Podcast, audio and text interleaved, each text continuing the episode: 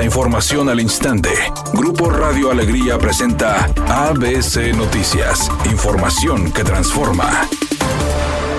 ¿Qué tal? Muy buenas tardes, esta es la información. Tras la escasez de tarjetas convencionales, el director de Metro Rey, Abraham Vargas, informó que la próxima semana vendrán más plásticos para los usuarios y anunció que ahora la tarjeta estará ligada a la cuenta bancaria del usuario. En entrevista para ABC Noticias, Abraham Vargas explicó que dentro de los trabajos de rehabilitación del metro se encuentra la implementación de una nueva tarjeta que tenga una conexión con la cuenta bancaria personal del usuario que la porta. El funcionario enfatizó que la tarjeta no tendrá ningún cambio de color o de sellos, sino sino que solo se va a añadir esta funcionalidad para agilizar la movilidad en el área metropolitana.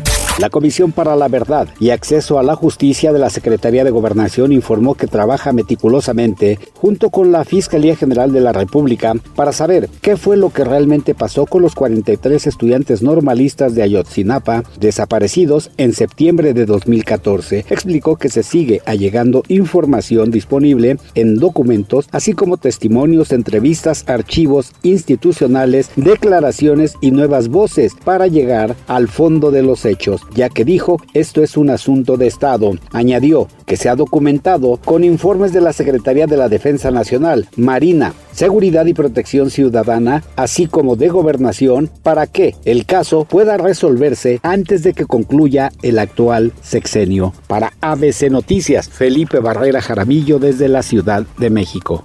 Después de 11 años de matrimonio, Natalie Portman se separó del coreógrafo Benjamin Milpet a unas semanas de que surgieron rumores de que él había sido infiel con la activista Camille Etienne. De acuerdo con medios internacionales, un allegado a la pareja confirmó la separación, pues tras los rumores intentaron salvar su relación, pero no pudieron. La actriz se casó con el coreógrafo y bailarín en el 2012 y tuvieron dos hijos. En una entrevista reciente, ella había comentado que quería estar para siempre con su marido, pero que nunca toleraría una falta de respeto de su parte como una infidelidad.